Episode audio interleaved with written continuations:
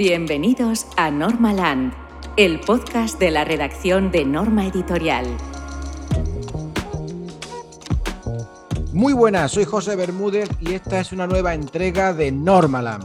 Hoy vamos a hablar de manga y lo vamos a hacer con dos autores de nuestro catálogo que aportan mucho, no solo desde la creación, sino también desde la prescripción y la divulgación. Ellos son Fidel de Tobar y Dani Bermúdez. Muy buenas a ambos, ¿qué tal estáis? Muy buenas, pues muy bien. Muy buenas, bien, bien, encantados de estar aquí con, vosotros. Pues Fidel, Dani, como decía, vosotros sois autores. Fidel, tú eres guionista, Dani, tú eres dibujante. Y ambos habéis dado forma juntos a varias obras que hemos publicado ya en nuestro catálogo, en el catálogo de Norma, que son Arashiyama, La montaña de los deseos, Liquid Memories y El tiempo de los tres. Ahora profundizaremos un poquito en cada una de ellas, pero contadme, ¿en qué estáis trabajando ahora? Pues. ¿En qué no estamos trabajando? Resumídmelo entonces. bueno, estamos. Hace poquito se ha anunciado una edición integral de, Liquid Memories em, en tamaño Kanzenban, de estos grandotes de tipo Tokyo Revengers. Y estamos acabando de perfilar la edición para que lleve unos extras bastante suculentos y trabajando también en otro proyecto con Norma que aún, del que aún no podemos hablar demasiado, pero el que le tenemos muchas, muchas ganas de, que salga adelante. No contaremos más, pero sí que diremos que es algo muy chulo. eso, sí que se puede explicar. Eso sí, ¿no? Eso, sí está claro. Cuando la gente lo vea, lo va a querer tener. Eso, eso está claro. Pues bueno, hablando de, la, de, las obras, vuestra primera obra fue Arashiyama, la montaña de los deseos, ¿no? Que ganó mm. el premio Norma de Manga en 2016. ¿Esta obra ya la teníais vosotros eh, creada o se os ocurrió darle forma para presentarla al premio? No, no, fue, fue totalmente una creación para el premio. Eh, estábamos trabajando, de hecho, eh, cuando nos presentamos al concurso de Norma, estábamos trabajando ya en Liquid Memories, pero Liquid ya veíamos que iba a ser una historia un poco más larga y más, eh, con bastantes más páginas y no tenía sentido adaptarla para el premio. Y a mí se me ocurrió la, la idea, se me aparecieron Shin y Sumi en un seño perseguidos por una sombra a través del bosque de bambú y creí que eso podía funcionar en un tomo único. Se lo propuse a Dani y empezamos a trabajar en la idea expresamente para el, para el concurso de norma. Y con tan magnífico resultado. Bueno, esto no lo podíamos prever, la verdad que nosotros encantados, pero siempre lo decimos. O sea, llama es. Para nosotros era algo pequeñito en el que pusimos todo nuestro corazón y lo, dimos todo para, crear la obra. Era la primera vez que trabajábamos juntos. Bueno, estábamos con Liquid antes, pero fue como muy encadenado, la verdad. O sea, empezamos, si el lunes de esa semana estábamos con Liquid, el martes ya estábamos con Arashiyama, o sea que en realidad fue como muy, muy rodado. la creación de, ambas, de ambas obras, ¿no? En cierto modo convivió al principio cuando, cuando la presentamos al concurso, que, hay, que pues tienes que esperar para que te digan si has ganado, si no has ganado, pues continuamos trabajando con Liquid y en cuanto sí que nos dijeron, habéis ganado, mm, vais a hacer Arashiyama, pues ahí ya sí que dejamos Liquid pausado y pusimos toda la, toda la energía en, en Arashiyama, entonces convivieron, por así decirlo. O sea, cuando estuvimos con Arashiyama, pues no íbamos a coger las dos obras. era, demasiado. Era imposible. De hecho, lloramos, un rato de, Dios mío, hemos ganado y ahora, ¿y ahora qué hacemos? Hay que hacer esto, ¿eh? hay que llegar a tiempo. entró la presión, entró la presión. hubo, que apartar Liquid en ese momento. De ahí que dijera, bueno, pues es la primera obra profesionalmente que trabajamos juntos porque era, iba a ser la primera que se iba a publicar en una editorial. Ahora, claro. tema que la edición que tenemos ahora vigente es una especial, ¿no? Mm. Con extras respecto a la primera que, publicamos. Es una historia de fantasía ambientada en el Japón actual que cuenta el viaje de dos pequeños hermanos, ¿no? Que, viajan a la montaña de Arashiyama, porque según cuenta la leyenda, allí se cumplen los, los deseos. ¿Tuvisteis que documentaros mucho en lo que a, tanto para el guion como para el dibujo, para lo que en lo, a leyenda, mitología, costumbrismo japonés se refiere? Sí, sí. Eh, resumiendo, sí, pero bueno. hay, mucho, mucho trabajo. Nosotros somos apasionados de la, cultura japonesa y mucho del trabajo venía, venía hecho. Pero claro, al tratar la mitología y, muchos aspectos culturales muy esenciales para dar carácter a, esta obra, sí que tuvimos que, buscar muchísimo. Hay, hay algo curioso de esta, de esta obra que siempre me hace gracia porque hay gente que nos pregunta, bueno, que hemos adaptado una leyenda japonesa y la realidad no es esa. La realidad es que se creó esa leyenda. Esa montaña existe para Shin en esta historia eh, como montaña de los deseos, pero a pesar de que hemos cogido todo el folclore para construir la historia, todo es una, la leyenda de que una creación. Es invención de Fidel. La leyenda está creada para, para, esa obra. Entonces, eso siempre me hace gracia porque es como, jo, pues quizás no nos documentamos tan mal, porque si realmente eh, alguien tiene la sensación de que eso te traslada al Japón y que tiene toda esa cultura japonesa, pues es maravilloso. Mm. Y Dani, la verdad es que que la documentación de Dani fue constante para, que el nivel visual fuera... de los dos, o sea, la, mía fue básicamente lo que me daba Fidel de guion y de documento gráfico para, para plasmar todas las localizaciones, sobre todo las localizaciones ¿no? que hay en, la montaña, que son una mezcla, que bueno, que los extras lo vemos, ¿no? que son una mezcla de, diferentes lugares de Japón que te pueden servir incluso un poco de guía de viaje, ¿no? Pero sí fue una locura, en cuanto a documentación fue una locura. Y coincide un poco, me hace mucha ilusión que se piensen que es una, que es una leyenda real y quién sabe, ¿no? A lo mejor hay gente que ha viajado a Arashiyama y ha pedido deseos allí, ¿no? Una vez ha visto el manga, eso estaría muy muy tiene que ser muy satisfactorio para nosotros, entiendo que sí, claro. Sí, comentabais antes que teníais, que habíais empezado ya con Liquid Memory cuando se, os ocurrió eh, el proyecto de Arashiyama. Claro, Liquid Memories es un thriller que está ambientado en Londres y eh, Arashiyama está ambientado en Japón. Luego la obra posterior, que es El tiempo de los tres, digamos que transcurre la mayor parte o casi toda la trama en Barcelona. Eh, eh, ¿En qué escenario os sentís más cómodos? ¿En Occidente o en Oriente? Ostras, una pregunta. Es, complicado. ¿eh? Yo creo que es más fácil Occidente, porque culturalmente es, como hemos crecido. Sí que tenemos conocimientos de Japón, hemos viajado varias, veces al, país, nutrirnos de la cultura es, un, un, constante en nuestro, en nuestro día a día, pero al final la manera de sentir que tienes es, em, es occidental, no lo puedes evitar. Entonces, en todas nuestras obras siempre hay, siempre está Oriente, hay un poquito de Japón. en Arashiyama es obvio, en, el, en Liquid Memories hay una escena importante que sucede en un jardín eh, que el ayuntamiento de, si no recuerdo, de Kioto cedió a Londres y entonces está toda la ambientación japonesa. Y en el tiempo de los tres tenemos a un personaje japonés, tenemos a, Hiroshi. Entonces siempre está ahí. Pero el punto de vista occidental es, más sencillo. Y en Arashiyama siempre digo que hicimos un poco de, de, trampa, porque los protagonistas son, son niños y sucede en una montaña y el entorno es mágico. Los niños no tienen por qué conocer la cultura de su país, igual que los niños aquí pues no saben que, es la Semana Santa o... Lo van descubriendo. exacto, lo, van descubriendo conforme van creciendo. Y un entorno rural es bastante similar, o una montaña es bastante similar en Japón, en Tailandia, en Estados Unidos o, o en Europa. Entonces, ahí fue digamos que intentamos que jugara a nuestro favor para poder trasladar al lector allí con, en esta obra, pero yo creo eso, no sé cómo, tú, cómo lo ves tú. Sí, un poco, un poco igual, es, es, eh, es, más fácil para nosotros trasladar esas sensaciones, esos, esos gestos, esas, mm, ese modo de vida quizá a los personajes, teniendo en cuenta pues, nuestra visión occidental que, que, comparado con, con hacerlo en, modo más oriental, que quizá pues cometeríamos más errores. Entonces, eh, yo considero que sí, a, nivel, a nivel de, personajes y de, y de, narración, nos tira a lo mejor más occidente. Pero bueno, a nivel visual son complicadas las dos cosas. claro. No, no, imagino que sí. A nivel escenario, escenografía y tal, eh, no te sabría contestar. Por eso yo al principio no estaba muy seguro de qué contestar. Pues Fidel se lo ha llevado más a lo mejor eso, ¿no? A los comportamientos y tal. Pero si, si la pregunta me la haces en plan, escenarios, ¿qué te cuesta menos? ¿O qué, en qué estás más cómodo? La verdad es que no te sabría que no te sabría responder. Porque Ambos son complicados ambos son muy complicados, pero a lo mejor pensamos que porque estamos más habituados a ver la arquitectura o la escultura o la toda la imagen de, Occidente es más sencillo, más cuadrado a lo mejor, ¿no? Más geométrico y tal. Y para nada, para nada. Hay unas formas y unas mm, perspectivas y unas estructuras y unas florituras dignas de cualquier otro estilo y cualquier otra localización. No tienen nada que envidiar ¿no? al, al, estilo oriental, ¿no? Entonces no te sabría responder.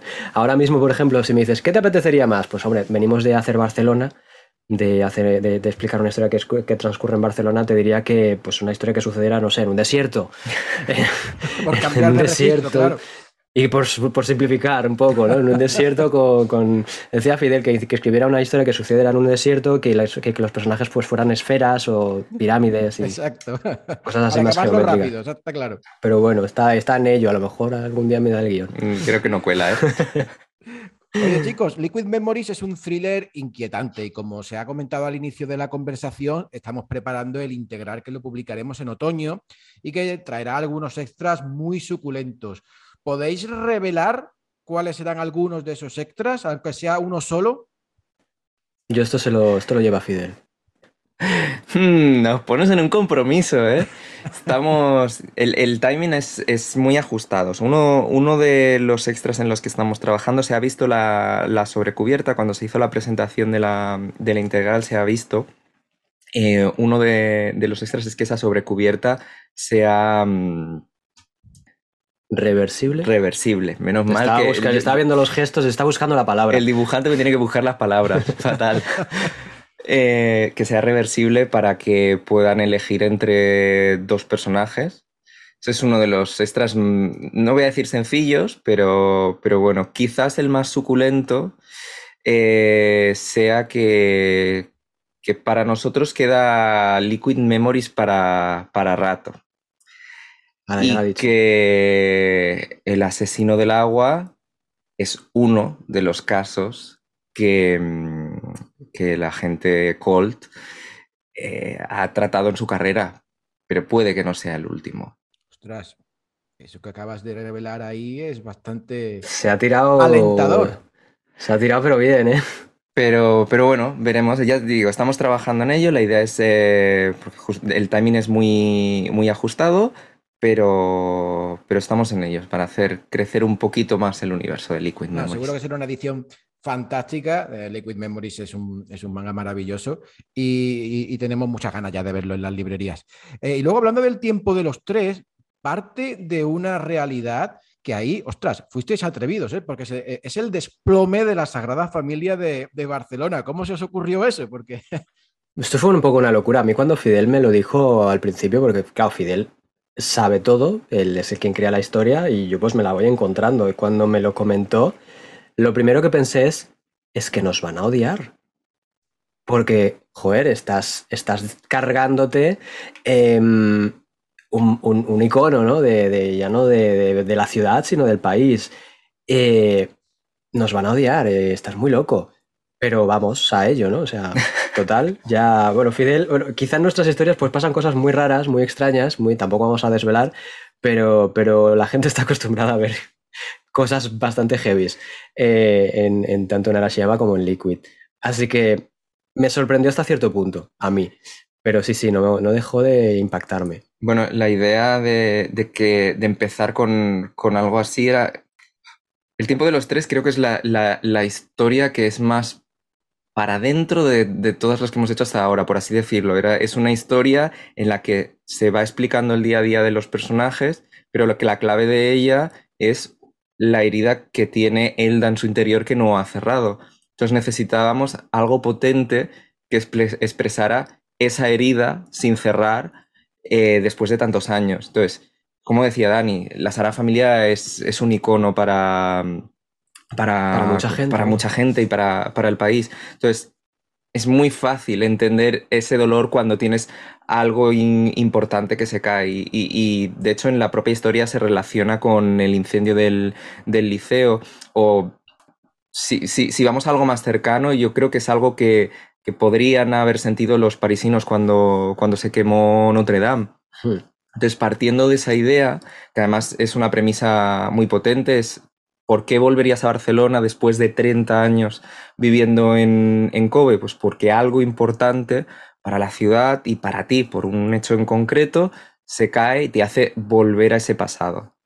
Necesitamos algo potente. Es lo que em, Hitchcock decía el MacGuffin, ese, ese, elemento que le da el arranque a la historia para que puedas entender la importancia de los edificios y la metáfora que representa dentro de la historia. Uh, como me enrollo. Atención de inicio, sin duda, está claro. Fidel, Dani, para unos mangakas nacionales como vosotros, ¿el objetivo es seguir creciendo en Occidente o dar el salto y comenzar a publicar en Japón? El objetivo siempre ha sido, y creo que siempre será, llegar al lector con nuestras historias y que se emocionen. Sean más o menos lectores. Pero si son más mejor. Sí, son más mejor, lógicamente. Eh, pero ese siempre ha sido el objetivo. O sea, desde que esto va a sonar un poco raro, pero cuando empezamos a crear manga, empezamos... Cuando yo empecé a escribir para Dani era como, me gusta mucho cómo dibuja, no puede ser que no haya un manga dibujado por Dani en, las librerías, porque yo lo leería del tirón porque me encanta su trabajo. Y ese fue el y, y yo quería contar historias, y ese fue el punto de partida. Contar historias con nuestra manera de narrar que llegaran a los, a los lectores. No era ni en ningún momento vamos a publicar en Japón, vamos a publicar en Estados Unidos, ese no, ha sido el objetivo. ¿Que llega? Pues maravilloso y bienvenido sea y seguiremos trabajando para, que, mm, para poder llevar las historias a, más gente. Y yo creo que esa es la clave al final. O sea, lo que el cómic y el manga es contar historias, es narrar en viñetas para llegar al lector, ya sea para entretenerlo, para hacerle llorar, para, mm, para causarle una emoción o, algo que le cambie. El objetivo no es al final llegar a publicar a, Japón, al menos a día de hoy yo lo siento así. Hombre, a mí me gustaría, tampoco te voy a engañar. a, ver, ¿cómo no te va a gustar siendo un mangaka? Pues que tus mangas se publiquen en cuantos más sitios mejor, ¿eh? O sea, si la pregunta es llegar a Japón, bueno, es llegar a Japón y a cualquier otro país, a donde sea. Cuanto más eh, divulgación tengan nuestras historias, como ha dicho, como ha dicho Fidel, acaban tocando a la, gente. Por suerte, el feedback que tenemos aquí en España es, es maravilloso creo que, o sea, no esperaba tener un feedback tan bueno de prácticamente todas las obras. Eh, pues, jolín, dices, hombre, pues a mí claro que me gustaría que llegaran a otros países para que también pudieran disfrutar de ello. ¿Sabes? No, no es por nada, no es por otra cosa, es por, porque puedan disfrutar de ello, porque si no es como que estás poniéndole un poco de limitación, ¿no? Así que por mí sí, por mí sí. Claro que sí. ¿Y cómo estáis viviendo vosotros el dulce momento actual que, que vive el manga? ¿Cuáles son, según vosotros, los motivos de, este boom. Y luego también me gustaría saber si creéis que en algún momento se desinflará o que esto ha llegado para quedarse. A ver, han cambiado muchas cosas. Mm, pues un montón. desde, que, empezamos. Desde que empezamos. Que no hace tanto. O sea, desde que empezamos nosotros ya han cambiado muchas cosas. La pandemia ha hecho que en eventos como el Salón del Manga ya no haya autores japoneses. Eh, hay una nueva generación de lectores que no ven un hándicap en que el manga se cree en España, en China, en Japón o donde sea. De mm. hecho, cada vez hay más demanda de manga creado fuera de Japón. El manua es un, es un ejemplo de, de ello. Y eso hace que haya demanda de historias creadas aquí que además les proporciona la posibilidad de hablar directamente con los autores en las sesiones de firma, que es algo que salvando las distancias, porque puedes tener un traductor, no haces con un, autor japonés. Y que el tiempo es más limitado. Entonces, esta cercanía hace que, puedan saber y conocer más del proceso de creación de, los mangas, de, del porqué de esas historias. Yo creo que demanda va a seguir habiendo si se sigue haciendo manga de calidad, que cada vez hay más autores que, que lo producen. Y si se sigue apostando desde, como, tal y como hace Norma, desde las editoriales, para publicar estas historias de la mejor manera posible y llegar al máximo número de lectores. Yo creo que, que los pasos que hay que hacer a partir de ahora están claros y es que el manga creado aquí no es un manga de segunda, es manga, igual que lo es creado en cualquier otro sitio y se tiene que promocionar y crear de la misma manera que se hace con las obras eh, japonesas. Y yo ya no solo creo que el manga en español eh, tenga esa potencialidad de, crecer, sino que el manga en cualquier otro idioma cada vez más eh, va a ser un mercado potente. Sí, lógicamente, si se apoya, se apoya desde editoriales, productoras y demás. Yo diría algo más, pero vamos, que ya lo ha dicho todo aquí. Me enrolló mucho. Lo que, lo que ha dicho él. Yo lo que ha dicho él. Oye, chicos, y para ir acabando, recomendad a la gente que nos escucha eh, algunos mangas que hayáis leído recientemente y os hayan gustado. No tienen por qué ser necesariamente de norma, ¿eh? Pensaba que ibas a decir que no tenían que ser nuestros. Em, yo lo tengo complicado porque yo eh, carezco totalmente de tiempo para leer actualmente. Ser mangaka en Occidente es un trabajo muy esclavo, eso es verdad. Eso, mira, mm, aprovecho para meterlo. Eh, es un trabajo muy esclavo y te, quita muchísimo tiempo para, para poder leer, o, para leer manga, o, ver anime, o, cualquier otra cosa, ¿no? estoy de, de, todas las horas habidas y por haber dibujando. Y bueno, pues además cuando termino, pues la mente me pide evadirme y salir de, mi, de, mi burbuja, ¿no? Entonces yo mucho, mucho no te podría recomendar. Yo recomiendo siempre autores que me han influenciado muchísimo y a mí pues eh, mi, mayor influenciador actual es eh, Naoki Urasawa. Entonces cualquiera de sus obras, por ejemplo, yo la que me, sí que me leí entera de arriba abajo fue Pluto, cuando, cuando redescubrí a Urasawa, que ya lo conocía de cuando era pequeño, que veía sus series en la, en la televisión, pero no relacionaba, y cuando de repente descubrí que había sido él y tal. Eh, pues me volví a ver, me, bueno, me, leí Pluto y me, me, fascinó, tanto que creo que, fue, creo que fue la obra con la que inicié a Fidel en el mundo Urasawa, ¿no? Le dije, toma, estos siete tomos, eh, Crea para mí. Devóralos. Sí, sí, un poco sí.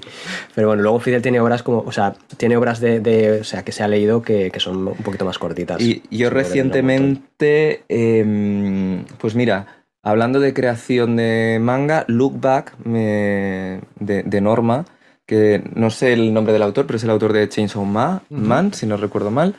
Eh, pues mira, me pareció un caramelito, algo sencillo, cortito, bien resuelto, bien dibujado.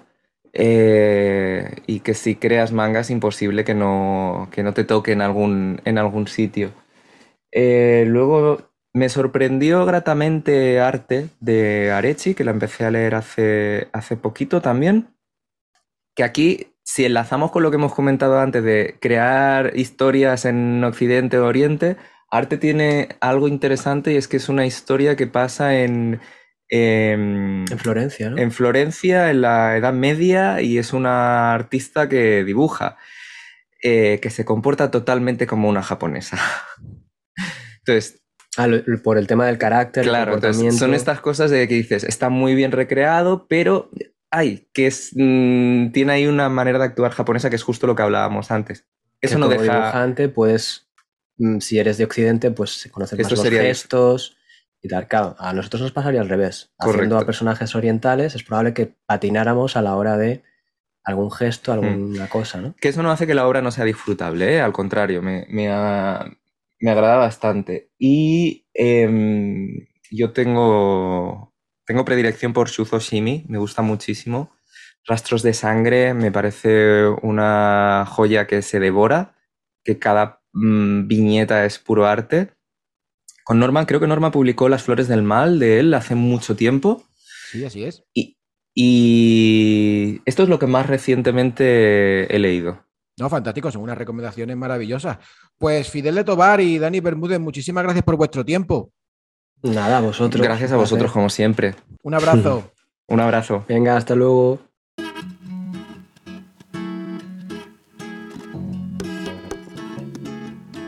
Seguimos con nuestro ciclo de visitas de los editores de Norma Editorial a este rinconcito podcastero para anunciarnos sus principales novedades, sus apuestas de los últimos meses del año. Turno hoy para Anabel Espada, nuestra editora de manga. Hola Anabel, ¿cómo estás? Hola José, ¿Qué puedes contarle a los oyentes de Normalan? ¿Qué cositas buenas tienes preparadas para esos últimos meses del año? Pues cositas buenas, muchas. Y de hecho solo voy a hablar de algunas de ellas que son las anunciadas.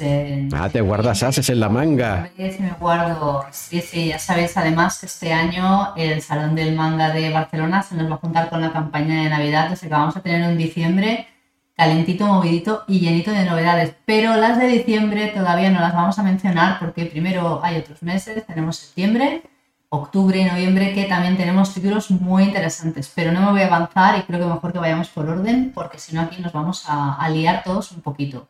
Fantástico. Pues si os parece, lo primero que me gustaría destacar es que nos va la marcha y nos hemos metido en una línea de manga en catalán. En julio empezamos con Tokyo Revengers, en septiembre continuamos con Jujutsu Kaisen, Chainsaw Man, en el mes siguiente, en octubre, empezamos con Kimetsu no Yaiba, Guardianes de la Nit, y esto solo es el principio. De hecho, estamos preparando un plan bastante ambicioso y a mi entender, obviamente, porque lo he hecho yo, eh, muy equilibrado y muy entretenido que creo que ayudará mucho a todos estos fans que prefieren leer en catalán, pues que también tengan las series más emblemáticas de nuestro catálogo en ese idioma. ¿Y la periodicidad de las series en catalán, cuál será más o menos, Anabel? En principio todas serán mensuales, uh mediante, pero nuestra intención es eso, de que cada mes vaya habiendo títulos en catalán y que a medida que se vayan incluyendo títulos a esta línea, pues se vayan sumando a la periodicidad que ya, que ya tenemos. En 2023 sobre todo ya va a haber un, nutrido, un nutrido grupo. Muy bien, pues ¿qué más? ¿Qué más cositas? También ampliamos la línea de manga coreano, digamos, no japonés. Hasta ahora solo teníamos solo leveling, hace ya muchos años editamos Priest, pero ahora tenemos más títulos. Por un lado, y ya que he sacado el tema de solo leveling, vamos a tener las novelas. De hecho, solo leveling, el cómic, está basado en una serie de ocho novelas que vamos a empezar a publicar si todo va bien ya en septiembre. Estas van a ser de cadencia bimestral y es una manera fantástica de ampliar mucho más el universo de solo leveling, que además por si no os habéis enterado, acaban de anunciar que van a hacer una adaptación al anime, o sea que ya solo Leveling, si ya era popular, ahora lo va a petar muy mucho. Y eso nos va a ayudar a vender a nosotros una maravilla. Mucho más, aunque bueno, solo Leveling la verdad es que va bastante bien. No nos podemos quejar, la verdad que no. No podemos quejar, pero sí que es verdad que probablemente con, con el anime y el nuevo foco que se va a centrar sobre esta licencia, ahora mismo va a ser una de las referencias de nuestro catálogo. Y aparte de solo leveling, pues vamos a empezar con más títulos coreanos. En este caso, el primero va a ser La Emperatriz Abandonada. Este es un, un manga de, de corte, digamos, romántico. Es la historia de una chica que desde niña, debido a una profecía, se decía, se vaticinaba que iba a ser la consorte del emperador y ha sido creada y educada para ello. Pero de repente resulta que, bueno, que quien interpretó la profecía no la interpretó del todo bien y no es ella la destinada a ser la emperatriz, sino que aparece otra chica que le quita el puesto. Eso hace que su mundo se hunda, pero a, niveles eh, totalmente inimaginables, porque al final acaban acusándola de traición y acaba en la guillotina. Pero justo en el momento de morir tiene el deseo de ojalá pudiera cambiar las cosas y lo que pasa es que de repente se encuentra siete años antes, antes de que todo esto ocurriera, y con la posibilidad de cambiar su futuro. Y no solo su futuro, sino de realmente de crecer como persona, porque ella siempre, como os digo, había sido educada para convertirse en emperatriz. Y no, digamos, no tenía valores propios, ella no, no sabía cómo era realmente. Y ahora de repente se encuentra, por un lado, con la posibilidad de intentar no morir en siete años, cosa que ya como objetivo está bastante bien pero aparte está el hecho de decir, de autodescubrirse, de ver realmente qué le gusta y no ser solo un reflejo del que iba a ser su esposo. Esta es una serie en Corea muy popular con un dibujo precioso, un diseño maravilloso y creo que os va a gustar mucho. También tenemos otro título un poquito de este corte, que es La hija del emperador, en el que el protagonista es el emperador, que no quiere tener descendencia. Entonces, hijo o hija que tiene, pues hijo o hija que se carga eh, directamente. Salvo una niña que eh, por lo que sea está un poquito indeciso. Como es una hija, es una mujer y está la ley sálica y no va a poder sucederle, pues bueno, de momento no tiene tanta prisa en matarla como tenía con, con otros. Y es poquito a poco como este bebé, porque realmente empezamos a ver la evolución de esta hija del emperador desde que es, es una cría, un bebé totalmente, como poquito a poco ella va intentando ganarse el corazón de su padre, pues por eso con el gran objetivo de, de no acabar como, como la otra emperatriz. Con respecto al manga, Anabel, ¿es tu intención que cada vez haya más novedades de esta, de esta procedencia en el programa de, manga? Sí, la verdad es que sí, tenemos algunos títulos ya programados para el año que viene, tenemos algunos otros muy interesantes que estamos esperando ya que nos confirmen si nos los dan. Así que un poquito como comentaba antes con la línea del catalán 2023 será cuando se, se consolide, consolide perdón, Nuestra idea es esto, poquito a poco ir aumentando la línea y añadiendo títulos. Estos dos títulos, en principio, si las aprobaciones lo permiten, van a ser bimestrales, así que intentaremos tener, pues bueno, una, periodicidad y unos grupos de, cómics que si os interesa este tipo de, manga coreano, de manga, podáis eh, comprarlos sin ningún tipo de problema. La verdad que por la mucha celebración que en redes hemos visto de, de, de, estas obras y sobre todo de la línea mangua, todo indica que pueden funcionar francamente bien. Sí, en realidad eh, es, un poquito, es un universo por explorar. El mercado del, del manga en Corea es, es ingente, hay muchísimos títulos, además hay muchísimo movimiento porque muchos de ellos se prepublican digitalmente y están disponibles gratuitamente, por lo que ya no solo los coreanos, sino el resto de fans del, del mundo pueden estar súper al día y hay títulos de todo, muy variados, con estéticas muy llamativas, todo tipo de temáticas. De hecho, sí que nos consta de que hay lectores que no leen manga, pero sí que leen manga, es decir, es una muy buena oportunidad también de atraer a nuestras librerías, a, bueno, a público afín realmente, pero que hasta ahora no podía encontrar impreso ese, bueno, el, tipo de cómic que estaban consumiendo, que no era tanto manga, sino que, sino que era este. Tiene, por ejemplo, como con solo leveling, son, suelen ser siempre títulos a color, eh, la estética es muy cuidada, el formato es más grande, es a 5, y bueno, es, como os digo, es un nuevo público, es un nuevo mercado a explorar. Todos son ventajas. ¿Qué más, Anabel? ¿Qué más cositas tienes preparadas para los últimos meses del año? Pues bueno, como no podía ser menos, también tenemos nuevas incorporaciones a la línea manga. Por un lado, recuperamos algunos autores viejos conocidos. Para empezar, tendremos Four Nights of the Apocalypse, que es la secuela de The Seven Deadly Things. Volvemos con Nakaba Suzuki. Este es un manga que nos ha funcionado muy bien, no tengo que explicar demasiado. Y es la continuación, es la secuela oficial de este manga. No me parece que no tengo que explicar mucho más. Eh, se ve que es, uno de los mangas que ha funcionado muy bien en nuestro catálogo. Han sido 41 volúmenes y ahí ha estado hasta el final. Los fans son muy fieles y estaban deseando que contratáramos la secuela, o sea que estarán contentísimos de poder tener más. Ya que hablamos de viejos conocidos, también tengo que destacar Choujin X, que es el nuevo trabajo de Suji Shida, que a lo mejor por el nombre no sonará, pero si os digo Tokyo Ghoul, seguro que sabéis de quién estoy hablando. Este es un manga típico de este autor, es, eh, es con un arte perturbador pero precioso. La historia es rarita, pero bueno, si ya conocéis Tokyo Ghoul sabéis qué es lo que le gusta al maestro Ishida. Y es la historia de un mundo en el que hay unos humanos como con poderes, los Choujin. Y el protagonista, Tokio, decide convertirse en uno de ellos para intentar salvar a su amigo del ataque de otro. Lo que pasa es que los Choujin, cuando adquieren estos poderes, son humanos normales, tienen los poderes, pero tienen su aspecto normal. Lo que pasa es que Tokio no, Tokio adquiere un aspecto extraño y muy perturbador, como si fuera un cuervo, y hay que averiguar por qué. Eh, hasta ahora solo hay dos volúmenes en Japón, pero es una serie que promete y muchísimo, y como no, eh, Sujishira es un valor segurísimo. Sí, sí, garantía de éxito seguro. Entonces, también tenemos nuevo trabajo de un autor que personalmente nos gusta mucho, Tsutomu Takahashi, que es el autor de Neon y de Reverberación. Publicaremos Jiraishin Diablo, que es una, eh, es una serie que en Japón constaba de tres volúmenes, nosotros la vamos a publicar en Omnibus, y es la historia de un antiguo detective de Shinjuku, que es, uno, es un barrio bastante bueno, potencialmente conflictivo de Tokio porque es donde está ubicado Kabukicho, que es el, el barrio de la Yakuza, el barrio rojo digamos, de la capital.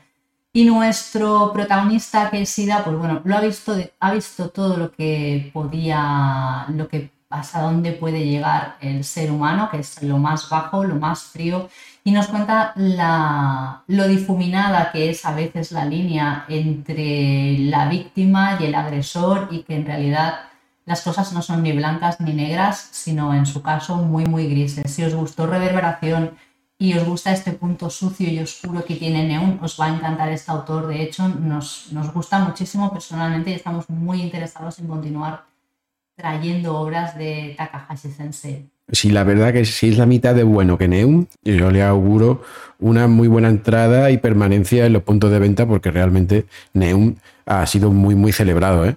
Sí, es, es, ese tipo de títulos que creo que los lectores de manga, que somos un poco más adultos, te apetece leer de vez en cuando. Quizá no siempre, porque bueno, sí que es verdad que Neon y sobre todo Reverberación a veces eran, eran duritos, pero bueno, no todo el mundo quiere estar viendo siempre pelis de Tarantino. Exacto. De vez en cuando... Te lo pide el cuerpo. Sí, y al menos eh, lo que nos interesa es que la opción esté, que si te apetece... Claro, esa diversidad, esa pluralidad en el catálogo que lo enriquece, sin duda, claro. Seguimos, Anabel, ¿qué más, cositas? cositas? Eh, y hablando de. La verdad es que parece que solo estoy hablando de autores que ya tenemos en catálogo, pero en realidad con Demon Slave también volvemos con un autor de catálogo, con Takahiro en este caso, que es el guionista de Kamega Kill, y que nos presenta Demon Slave, que es una historia un poquito del estilo de Akamega Kill en un mundo en el que los humanos eh, han entrado en contacto con una nueva dimensión pero solo las mujeres son las que pueden ir allí y darle caña a unos demonios horrendos que tienen la, idea, pues bueno, de, deshacerse de la humanidad, que es algo que los demonios también lo tienen muy puesto. El dibujo es espectacular y si ya os gustó Akame, ya sabéis que Takahiro no tiene ningún tipo de problema en crear escenas y tramas trepidantes y llenas de acción. Creemos que título va a funcionar muy bien porque lo que os digo, a veces quieres cosas como Neon y a veces pues quieres cosas espectaculares y muy pasadas de vueltas como va a ser este Demon Slave. Y lo mejor de todo es que todas van a estar en el catálogo de Norma. Sí, obviamente, obviamente. Eso es lo mejor.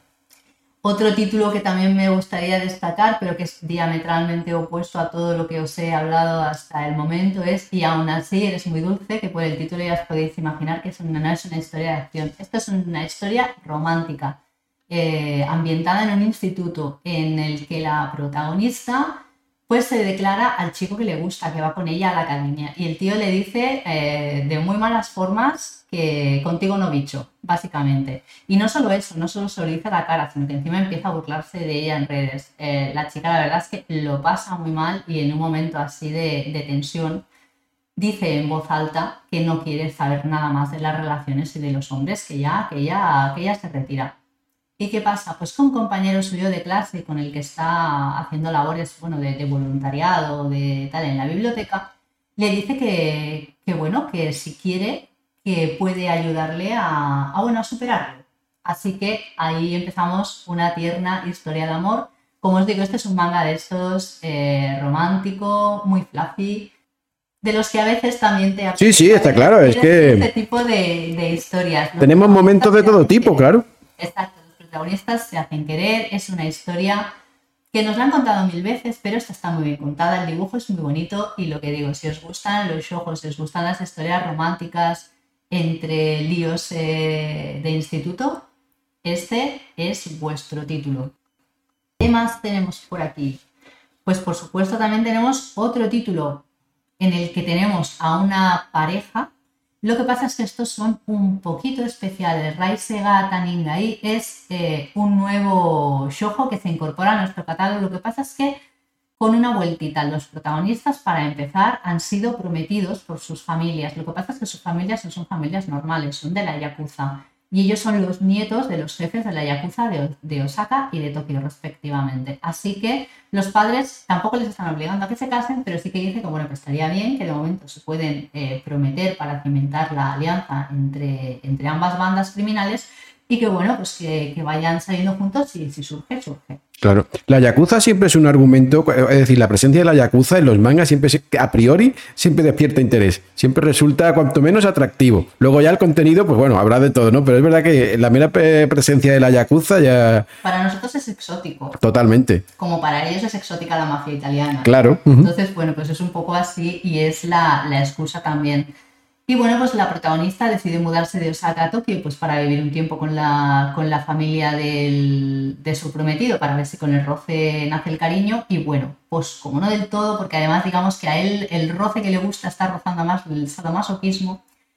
Y digamos que la historia pues va a partir de ahí. Ella decide que, bueno, que, que no tiene por qué aguantar las tonterías de nadie y de una chica así un poquito más apocada y que intenta ir allí sin sin levantar demasiado revuelo, pues decide que bueno, que no, que hasta aquí y que, tiene que hacerse valer. Y tenemos pues eso, unos eh, protagonistas muy curiosos, sobre todo porque no son los típicos protagonistas de, manga romántico. Hay amor, hay relaciones, pero bueno, con una vueltita. que tampoco está nada mal de vez en cuando. Claro que no, todo lo que sea ir probando cositas nuevas y lo que te vaya pidiendo el ánimo, pues ahí que lo tenemos en el catálogo de manga de norma.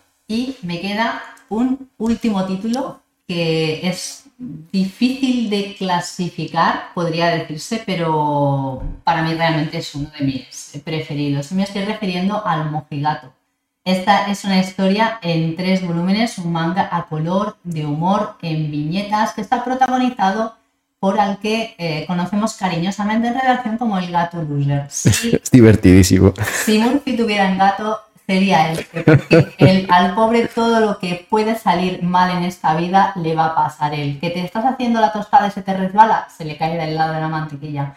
Que tienes que abrir la última lata de atún para la ensalada, se te rompe la, la arandelita y no puedes hacerla. Y el pobre, pues vive la vida con un estoicismo y, un saber estar, pone una cara así como de, triste y de todo para adentro. y con el que nos sentimos identificados mucho, todo hay que decirlo, ¿eh? Todo lo que le pasa es que nos ha pasado a todos. El que vas corriendo y pierdes el tren, que se te cae el último huevo al suelo. De vez en cuando, de vez en cuando, le salen bien las cosas pero yo creo que es ya por, por, bueno, por mera estadística, al igual que cuando un reloj eh, que está estropeado dos veces al día da bien la hora, pues a él de vez en cuando sí que consigue eh, que las cosas le salgan bien y entonces lo disfruta, que de hecho no deja de ser una lección de vida, tienes que aguantar lo que la vida te eche, cuando tienes un caramelito pues tienes que aprovecharlo. Y esto básicamente es eh, Nekonoti, que es el título original y que nosotros hemos bautizado como el Mojigato. Este es un título que sí, todo va bien estará disponible en septiembre. Ya os digo, es un título muy especial, bastante alejado de lo que normalmente suelo editar en esa línea. Pero lo que hemos dicho, de vez en cuando hay que arriesgarse y hay que probarlo. Y, yo creo que este título puede ser una de las grandes sorpresas, porque además apenas tiene texto, en realidad son las viñetas, las vivencias de, del pobre Neconotti. Y como comentaba José, totalmente identificables para, cualquiera que, haga cosas en su casa. Sí, sí, aparte yo me sumo a tu recomendación, a ver, porque lo que me has ido mostrando me ha parecido divertidísimo. Pues te agradezco un montón el tiempo que, que nos has dedicado para contarnos cuáles serán algunas de las principales apuestas de la línea de manga de los últimos meses del año. A ver, muchas gracias. A ti. Un abrazo. Adiós.